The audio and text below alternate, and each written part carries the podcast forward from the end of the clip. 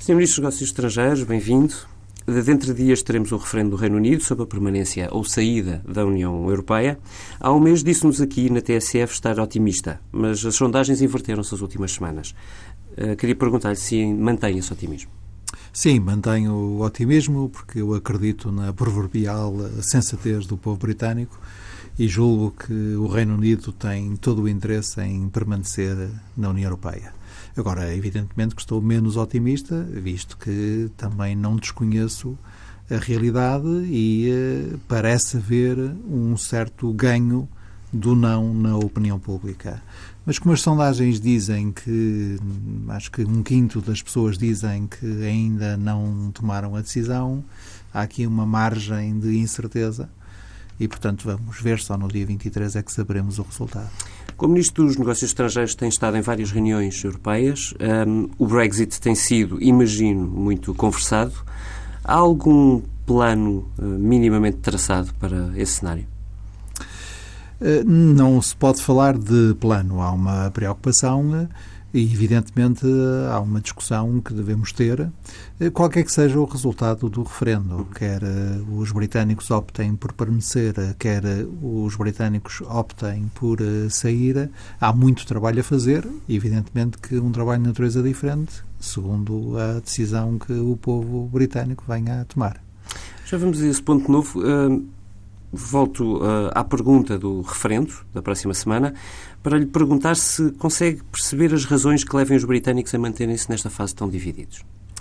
Uh, sim, uh, não é um fenómeno uh, incompreensível, nem é um fenómeno particular da opinião pública britânica. Quem olhar com atenção para sucessivos resultados eleitorais, em sentido amplo, quer resultados de eleições, quer resultados de referendos ocorridos na Europa nos últimos dois ou três anos, nota uma ascensão contínua das posições que refletem um retorno a uma dinâmica de natureza nacionalista e uh, um distanciamento, quando não repulsa, pela ideia e pelo projeto europeu.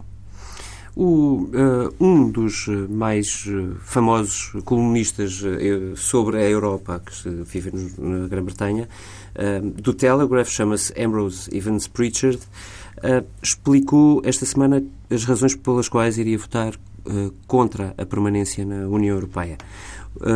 Um dos seus argumentos, a crónica é extensa, diz-nos que quem decide tudo na Europa nem percebeu ainda, e cito, o falhanço da União Económica e Monetária e que a continuação destas políticas vai resultar em mais uma década perdida. Este argumento não é exclusivamente britânico eh, e tem eh, perpassado um pouco por toda a Europa. Eh, faz sentido que se questione toda a União Europeia no momento destes? Não, acho que não faz nenhum sentido. Em primeiro lugar, porque a União Europeia, com todos os seus defeitos, continua a ser a região do mundo que mais avançou na combinação entre liberdade política, crescimento económico e bem-estar social. Isso é inegável, por qualquer indicador e por qualquer organização.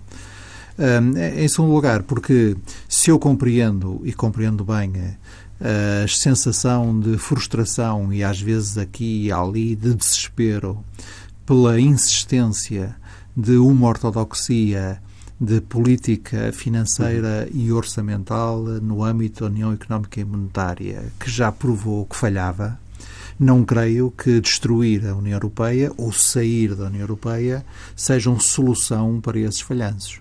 Eh, pelo contrário, acho que eh, combinar o lado orçamental e de consolidação financeira e o lado económico e de criação de emprego é a solução e construir a União Económica e Monetária em todos os seus pilares é uma solução muito mais eficaz e muito mais benéfica para as populações europeias do que pôr em causa todo o edifício ou querer abandoná-lo. Hum. Fala-se de uma saída uh, que a acontecer, uh, se assim o escolherem os eleitores uh, britânicos, demorará vários anos a concretizar-se. O Financial Times esta semana, por exemplo, citava um alto responsável europeu que dizia que demorará três anos até uma saída. A pergunta é se até lá a Europa conseguiria ficar de pé. Uh, sim, uh, vai conseguir ficar de pé. Agora vai ser diferente. A Europa sem o Reino Unido é uma Europa diferente. Aliás, é curioso que no cronista que eh, citou haja uh, dê tanta importância à questão e aos eventuais disfuncionamentos uh, da União Económica e Monetária quando o Reino Unido não pertence à União Económica e Monetária. Portanto, não a análise que ele faz é muito é abrangente, não é, só uh, Agora, uh, eu costumo explicar, vou tentar explicar a diferença que faz uma Europa com e sem o Reino Unido de uma forma que me parece muito simples. Com o Reino Unido, nós temos dois eixos cruciais na dinâmica europeia. Uhum. Temos o eixo franco-alemão no que diz respeito, designadamente, às políticas uh, económicas uh, e no que diz respeito, digamos, à lógica institucional da União, e temos o, o eixo franco-britânico no que diz respeito ao pilar da defesa da segurança. Eh, sem eh, o Reino Unido, eh, esse eixo deixa de funcionar dentro da União Europeia e nós temos que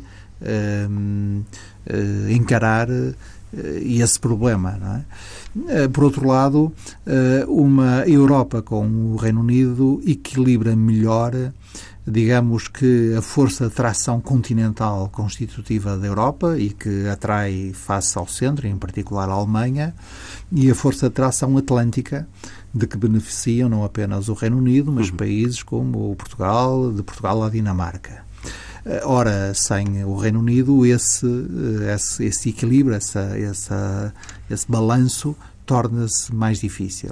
Eh, isto que eu estou a dizer, aliás, explica porque é que, do ponto de vista do governo português, eh, é do interesse de Portugal, para além de ser do interesse da Europa, é também do interesse específico de Portugal que o Reino Unido permaneça na União Europeia. Porque isso permite-nos jogar como sempre, aliás, jogamos há várias centenas de anos, entre a nossa vinculação à Europa de um lado mais continental e a nossa vinculação a uma coisa que não deixa de ser Europa do lado mais atlântico. Deixe-me que insista na pergunta de uma outra maneira. Num artigo recente que escreveu no Jornal Público, eh, o Sr. Ministro falou de um risco de desintegração e de efeito dominó. Uh, crê que isso possa suceder uh, e alastrar-se a Portugal? Eh, não, não, não sucede no caso português. O caso português, eh, aliás, Portugal pode gerir eh, uma eventual saída da União Europeia da, do Reino Unido de uma forma mais plástica do que outros países podem fazer, porque uh, Portugal, ao mesmo tempo, tem uma relação bilateral com o Reino Unido muito forte, quer do ponto de vista histórico, quer do ponto de vista estratégico, e dentro da União Europeia, Portugal e o Reino Unido raramente estiveram do mesmo lado nos processos que significaram maior integração europeia. Portugal esteve sempre dentro, quer eh, no euro, quer no espaço Schengen, hum. Eh, e o Reino Unido esteve sempre fora, esteve sempre distante, esteve sempre crítico. E Portugal conseguiu e consegue gerir bem esta relação que tem esta particularidade, um relacionamento bilateral muito profundo, muito enraizado e muito próximo, e ao mesmo tempo posições sistematicamente diferentes no que diz respeito ao processo de integração europeia ele próprio. E, portanto, um, eh, isto mostra que uh, esse risco de efeito dominó não atingirá certamente Portugal. Agora, pode atingir outros países e é um dos riscos mais importantes associados a uma eventual decisão do povo inglês e britânico no sentido da saída. A Europa tem que ter muito cuidado com isso, porque o risco de uh, o efeito dominó, isto é, de potenciar a posição uh, daqueles que noutros países europeus, como a Holanda, países tão importantes como a Holanda, Uh, pretendem França. também, uh, não mais Holanda, Dinamarca, noutro sentido, mas com o mesmo uhum. efeito a Polónia, talvez. Uhum. Uh, é preciso evitar que haja nesses países um crescendo das posições que digam agora é a nossa vez de esticar a corda, agora é a nossa vez de tentar ficar com um pé fora e outro dentro, ou agora é a nossa vez também de sair. Um, pelo menos de certos círculos de maior integração. Não é?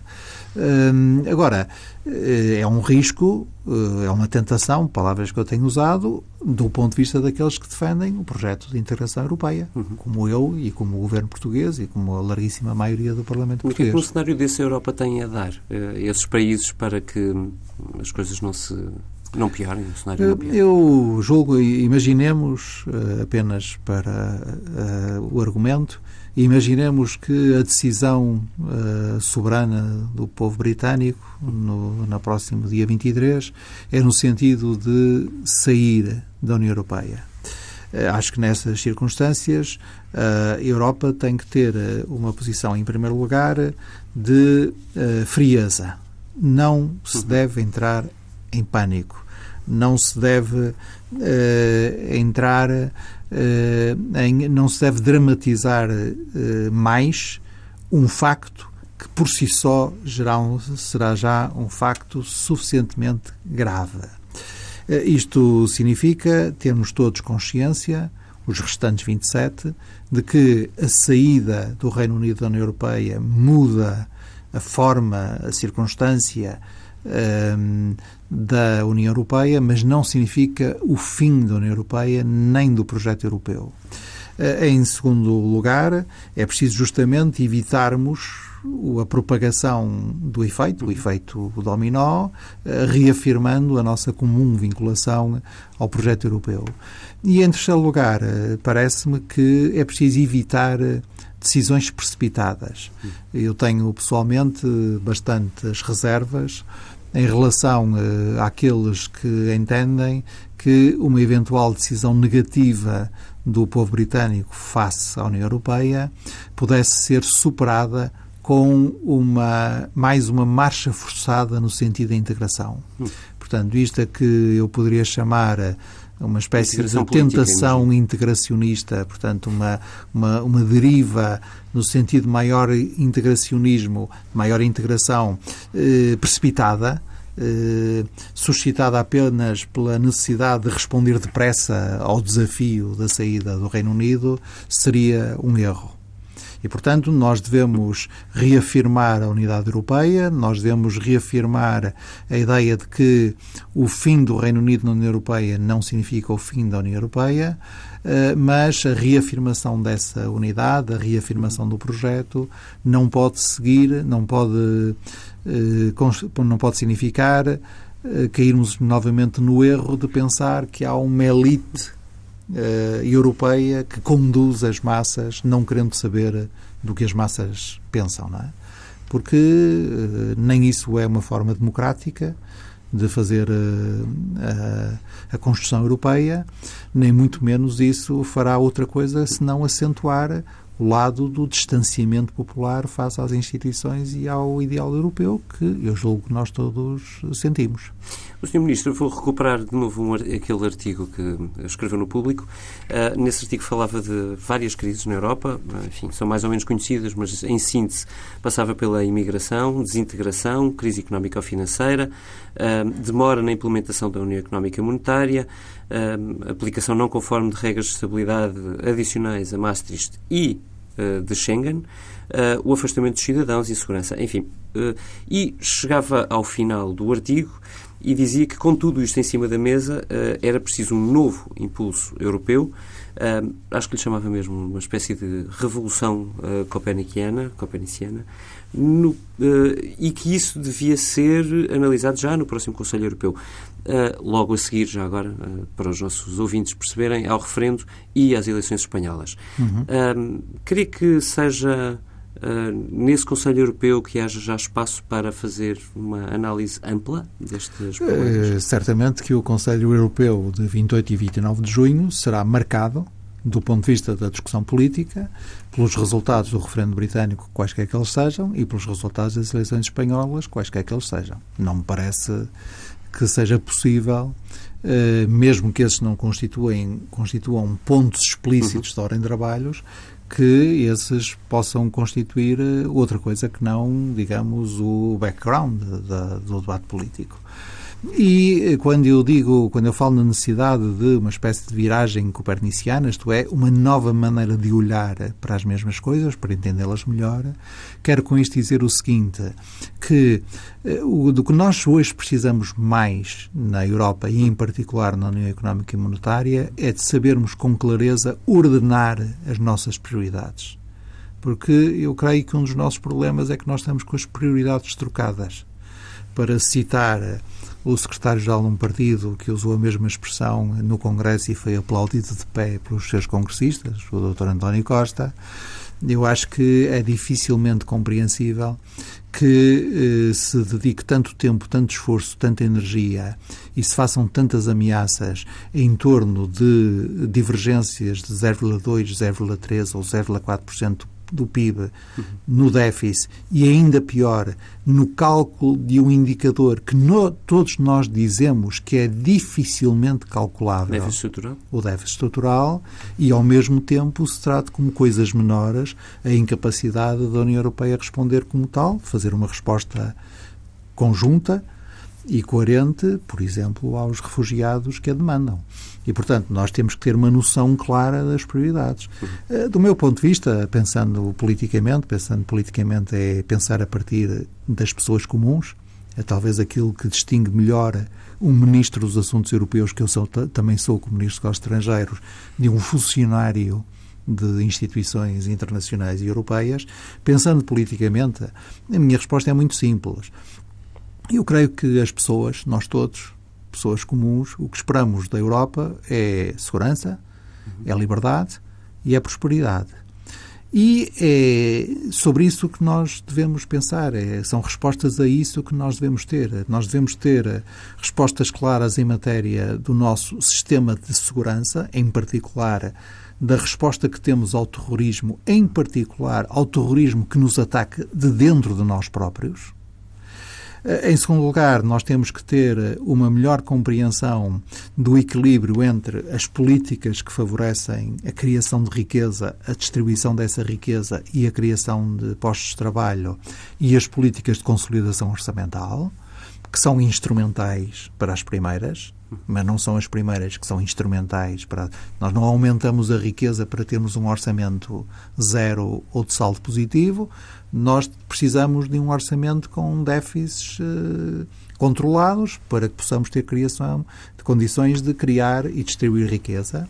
E depois, no que diz respeito à liberdade, não vejo nenhuma razão porque a Europa ou alguns países europeus ou algumas instituições europeias queiram parecer tão implacáveis para discutir uh, questões de natureza, digamos, quase de microgestão orçamental e queiram ser tão macias quando as questões que estão em causa são, por exemplo, a liberdade de imprensa, a autonomia e a independência do Poder Judicial, os poderes tribunais constitucionais.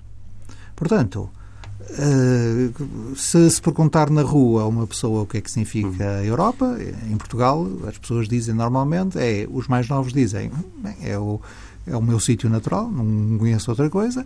Os mais velhos da minha idade dizem, bem, a Europa é a democracia. Nós conseguimos a democracia, logo a seguir conseguimos a integração europeia e estas duas coisas estão ligadas. Conseguimos aí um outro nível de desenvolvimento, Portanto, e agora precisamos de assegurar a nossa própria liberdade, garantindo a nossa segurança. É sobre isso que nos devemos concentrar. E, portanto, eu não peço que o Conselho Europeu tome logo medidas. Pelo contrário, disse há pouco que era muito. Eh, não aconselho nada que haja precipitações, muito menos aquelas precipitações. Agora vamos responder a isto com mais uma medida revolucionária, uhum. ou no sentido da federação política, ou exército europeu, qualquer coisa que pareça eu, europeia. Não, vamos com frieza, mas também com moderação, pensando bem eh, nas coisas. Pensar bem nas coisas é responder a esta pergunta simples. Das muitas prioridades que nós temos, eh, quais são as mais prioritárias? Como é que as ordenamos? Deixe-me eh, pegar precisamente nesse ponto. Eh, na reorientação de eh, prioridades, diz que é preciso combinar políticas de consolidação orçamental e políticas de crescimento. A pergunta mais específica seria se para isso é preciso a Europa equacionar uma mudança do Pacto de Estabilidade ou os tratados europeus. Não, eu sou muito mais uh, escasso no pedido. Sou muito mais moderado no, no pedido. A mim bastava-me que nós considerássemos que temos regras do Pacto de Estabilidade, Basicamente, devemos caminhar para déficit inferiores a 3% e devemos reduzir o peso da dívida pública no produto. Que acreditamos que esse pacto de estabilidade é ao mesmo tempo um pacto de crescimento. O que é que isto quer dizer?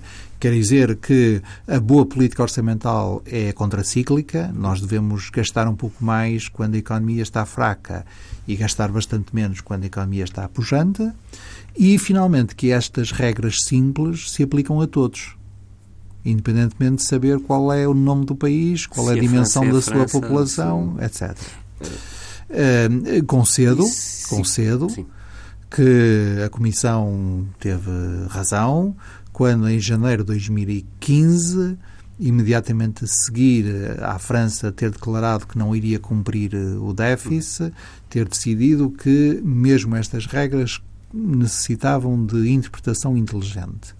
Agora, o que julgo que a experiência mostrou nos últimos anos é que acrescentar a estas regras lógicas de cálculo de não do que é, mas do que poderia ser, ou do que está escondido sob o que é, é? O produto potencial, ou de eh, formas de cálculo, assim, numa certa alquimia estatística que basicamente consiste em nós imaginarmos o que seria o déficit se lhe retirássemos os efeitos do ciclo económico e se lhe retirássemos as medidas temporárias. Só dizer isto percebe-se logo quão estranha, não é? quão complexa é este, é este cálculo.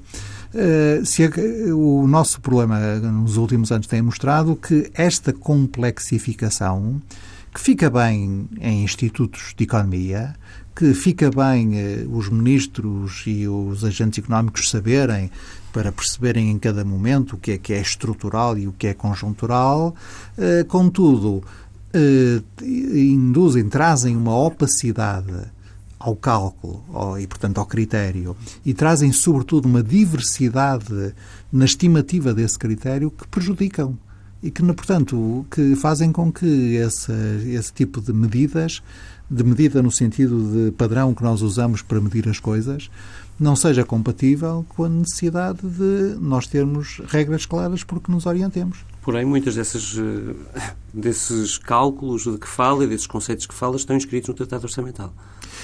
E por isso é que eu entendo que a Comissão Europeia faz bem quando diz que é preciso fazer uma leitura inteligente do Tratado Orçamental. E neste caso, fazer a leitura inteligente é dizer assim: é fazer duas perguntas. Primeiro, eh, faz sentido usá-lo literalmente numa altura em que a economia portuguesa ainda está num processo de recuperação muito lento?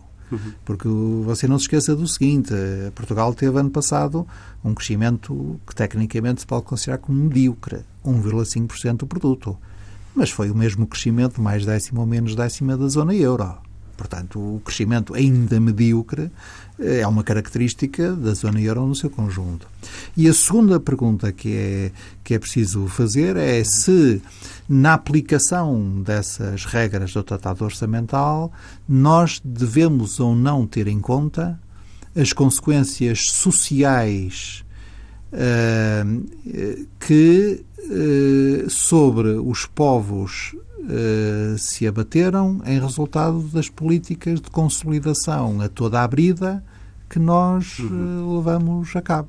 Quando ainda por cima essas políticas de consolidação orçamental a toda a brida, desligadas do crescimento económico, produziram resultados contrários àqueles que pretendiam. A minha resposta é não às duas perguntas. O Primeiro-Ministro, secretário-geral do Partido Socialista, disse precisamente a encerrar o Congresso do Partido um, que é preciso um, orçamento europeu a sério, estou a traduzir, mas foi uh, uhum. a linha da intervenção de António Costa. Uh, minha pergunta seria se para isso não é preciso ceder também soberania política e orçamental. Mas uh, o meu, eu não, uh, não sou um paladino dos discursos das cedências de soberania. Portanto, não, não, não vejo que essa seja uma maneira correta de olhar para o problema. Aliás, se fosse, estaria mais inclinado a votar, se fosse eu a votar, não é?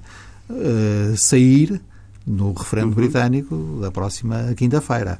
Porque Portugal perdeu, evidentemente, soberania nacional quando aceitou uh, europeizar, por exemplo, a sua política comercial, quando aceitou abdicar de instrumentos nacionais ou da, da, da natureza nacional das suas políticas monetárias. Mas ganhou soberania à escala europeia. Eh, Portugal faz parte, tem como sua moeda uma moeda fortíssima que nunca teria senão no âmbito de uma união monetária com a Alemanha e com a França.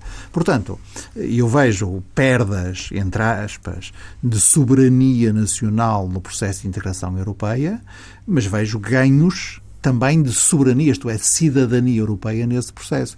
Eh, nesta agora, nesta discussão sobre o TTIP, sobre o acordo comercial com eh, Estados os Estados Unidos, vai a muitos europeus, mesmo muitas centenas de milhares de europeus, eh, estão muito perplexos por perceberem que quem fala, quem negocia em nome do seu país é a Comissão Europeia. É a comissária Malmström e o negociador europeu, o espanhol Uh, mas uh, é o facto de ser a Comissão Europeia que negocia em nome dos 28 Estados-membros que dá uma força negocial que um Estado-membro isoladamente nunca teria. Se chamasse Portugal ou Alemanha, uh, Luxemburgo ou França, Itália ou Letónia. Portanto, não é isso que me preocupa. Um orçamento europeu vai de par com um tesouro europeu. Eh, agora, o, o ponto é este. Nós queremos estar preparados para responder, para regular o fluxo de migrações? Ou queremos estar à espera que a castanha nos rebente outra vez nas mãos e vamos a correr a fazer com outro país o que fizemos a correr, no limite, aliás, do direito europeu, no acordo com a Turquia? Eu não quero.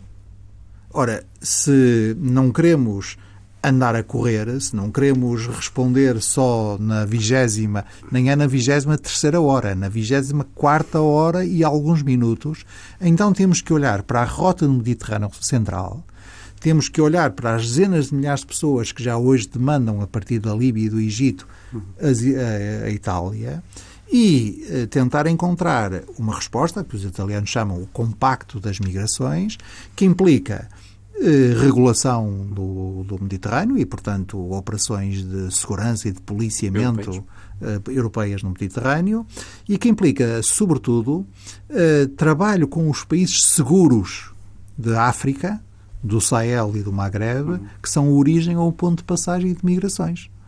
Ora, para isso nós precisamos ter recursos. E, para, e, e, os recursos não pode ser só uh, num conselho decidir-se à pressa que se vai buscar aos fundos comunitários tanto, que nos orçamentos iniciais se vai, nacionais se vai buscar uh, um tanto a mais. Temos que ter recursos comuns, temos que ter formas de financiamento comuns vou voltar uh, ao referendo e às consequências uh, potenciais que possam ter por cá. Mas não se esqueça de me perguntar, se, espero que não considere isto um, um entorce à liberdade de imprensa, também pelos, pelas consequências do referendo sendo resultado positivo, como eu, eu, eu espero Já vamos e, lá. e confio que seja. Já vamos lá, está por aqui. Ainda na perspectiva negativa, mas é a última. Uh, os, eh, por cá, os partidos mais eurocéticos, ou melhor, menos eurootimistas, se quiser, uh, sobretudo como Bloco de Esquerda e PCP, uh, eh, não poderão ter aí um pretexto para voltar à carga com uma proposta de referendo europeu? Não creio, em primeiro lugar, porque uh, essa, essa questão não está no horizonte desta legislatura.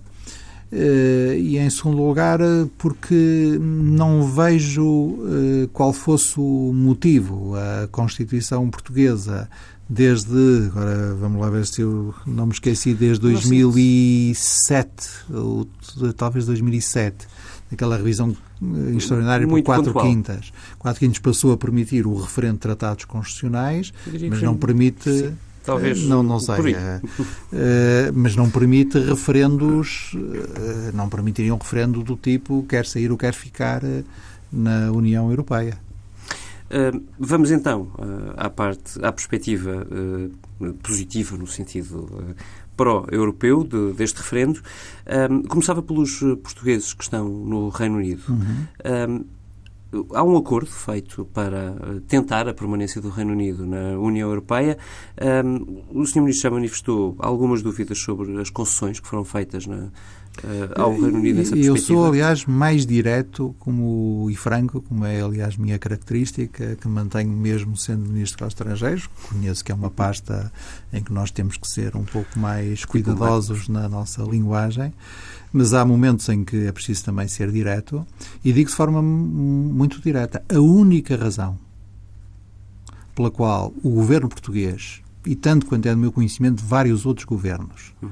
aceitaram os termos do acordo feito no Conselho Europeu entre os 27 Estados-membros e o governo britânico foi justamente o facto de esse acordo ser uma condição necessária para a permanência do Reino Unido na União Europeia e a permanência do Reino Unido na União Europeia ser, do nosso ponto de vista, absolutamente crítica.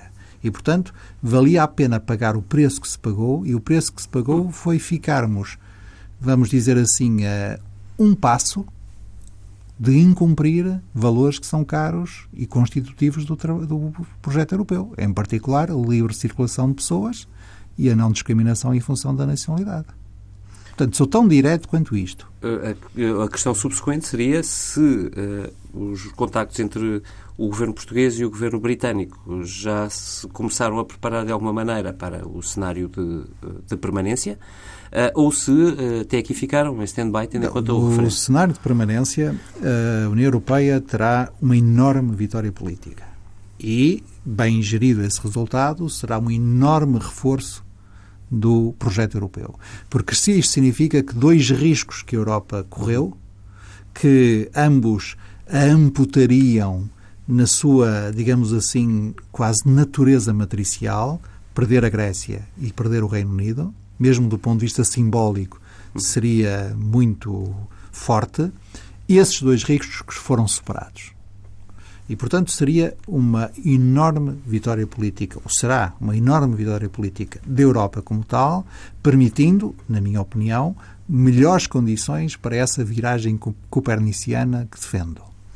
E como agora, é que vê esse processo? Já agora, até lhe foi-se. Como é que vê esse processo? Ou seja, como é que se partia desta vitória e que passos seguintes? Eh, ah, que passos era muito simples, porque de que é que a Europa precisa hoje? Isto está a ser eh, discutido, o Conselho Europeu deveria analisá-lo, precisa de uma estratégia global para a política externa e a segurança.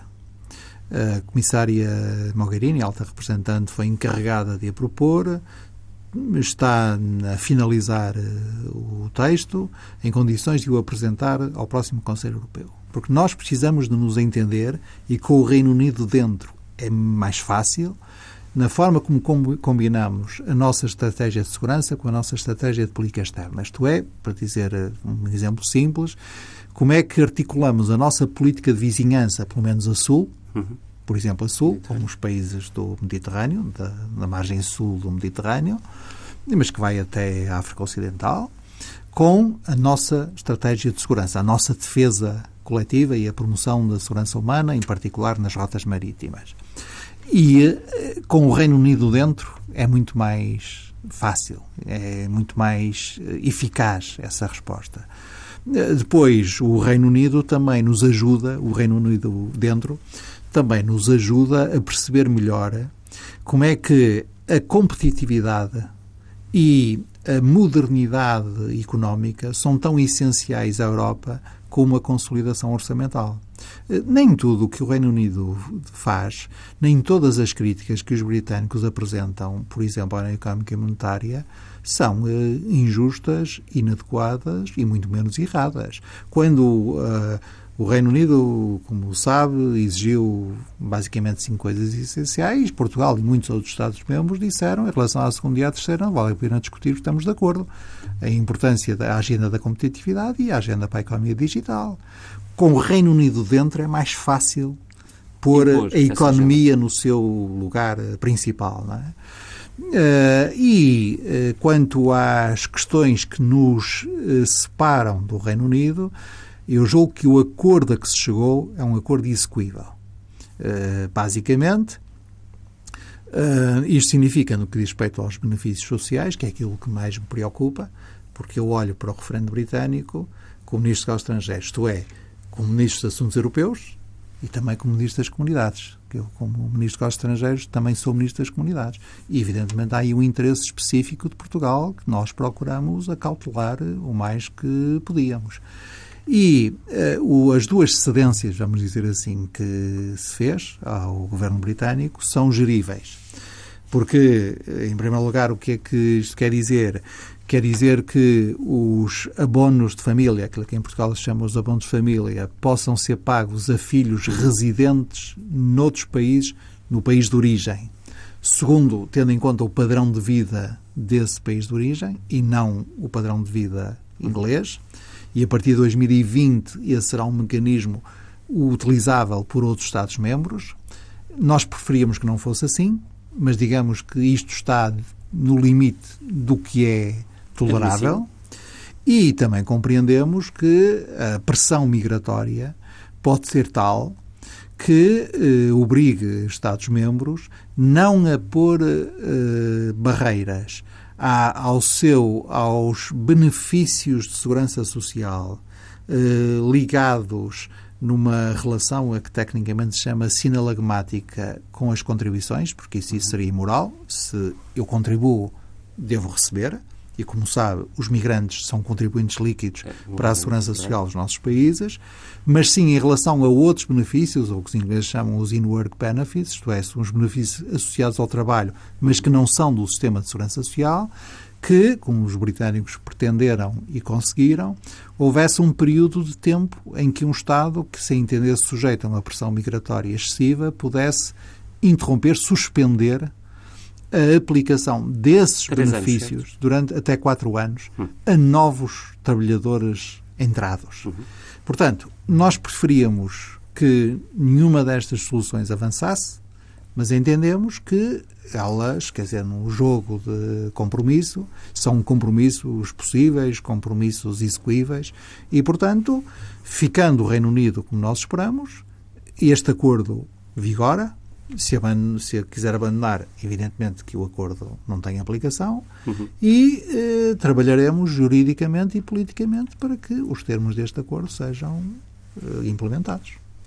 Sr. Ministro, temos já pouco tempo. Uh, de todo modo, gostava de passar muito brevemente pelo que se vai passar logo a seguir em Espanha. Um, o nosso país vizinho vai de novo a eleições, em seis meses é a segunda vez, uh, e não se perspectivam uh, fáceis entendimentos políticos. Um, este uh, problema em Espanha, acho que podemos chamar assim, uhum. uh, pode também prejudicar uh, Portugal? O, o, problema não está na realização de eleições. a Espanha. Também não o disse. Eu sei, só estou a esclarecer os nossos ouvintes e todos aqueles que me vão citar depois, às vezes só em segmentos, como é natural. É, o problema não é a realização das eleições. A Espanha fez um procedimento que é, eh, do ponto de vista formal, absolutamente democrático.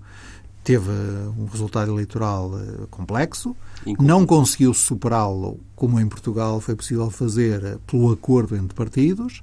O rei esgotou as várias possibilidades e, não havendo acordo, cabe ao povo decidir o que fizer. E o que o povo decidir eh, em Espanha no dia 26 está bem decidido, é o que eu posso dizer como Ministro dos Estrangeiros. Tenho as minhas preferências partidárias, são conhecidas, mas como Ministro dos Estrangeiros o que eu tenho a dizer é que os resultados eleitorais do próximo dia 26 em Espanha serão os resultados a partir dos quais nós desejamos, Portugal também tem aí um interesse próprio, que seja possível constituir rapidamente um governo e que as negociações e os compromissos necessários para a constituição desse governo sejam possíveis. E logo Porque eh, eh, Portugal precisa, hum.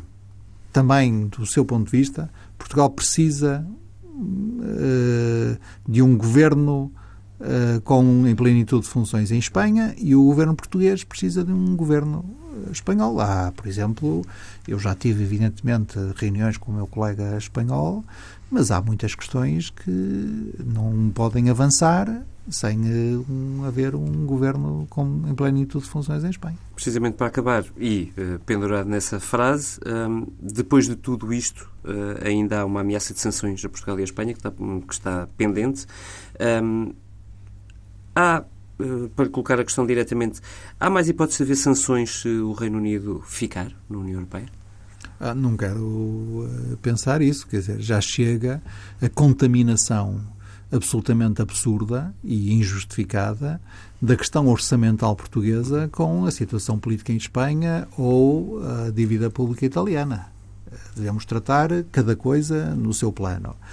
Não, eh, Portugal entende que não há nenhumas razões para haver sanções, porque um, o povo português já sofreu muito. A existência de eventual de sanções teria efeitos absolutamente perversos, porque seria um desincentivo aplicado numa altura em que o país está a fazer um enorme esforço para cumprir a regra do déficit orçamental abaixo de 3% e eh, penalizaria eh, o governo em funções por eh, uma responsabilidade que tem que ser sacada a um governo anterior e seria, aliás, o cúmulo do absurdo que a Comissão Europeia, que tão zelosamente apoiou as medidas de a orientação política de que conduziu a este fracasso viesse agora penalizar o povo português pelo fracasso que ela própria patrocinou. Olhando para os juros da dívida portuguesa há 10 anos, em mercado secundário, percebe-se que os mercados estão receosos destas, eh, desta semana que se segue? Todos os mercados estão receosos. Todos, Todas as bolsas. portuguesa, uhum. mas todos os mercados estão receosos sobre uh, as consequências. Isso tem prejudicado um, uh, o mercado secundário das várias dívidas europeias. Uh, a última pergunta que lhe deixava é se Portugal está preparado para a hipótese de, por estes motivos, se fecharem temporariamente as linhas de financiamento. Não, creio que não há nenhum uh, problema desse.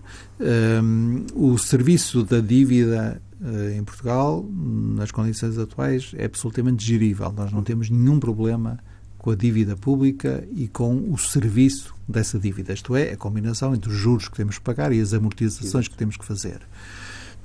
Um, porquê? Porque, eh, felizmente, a política do Banco Central Europeu, sob a presidência do Mário Draghi, tem sido uma política inteligente do ponto de vista monetário e do ponto de vista da, digamos, das suas externalidades positivas para a economia e também para as finanças públicas.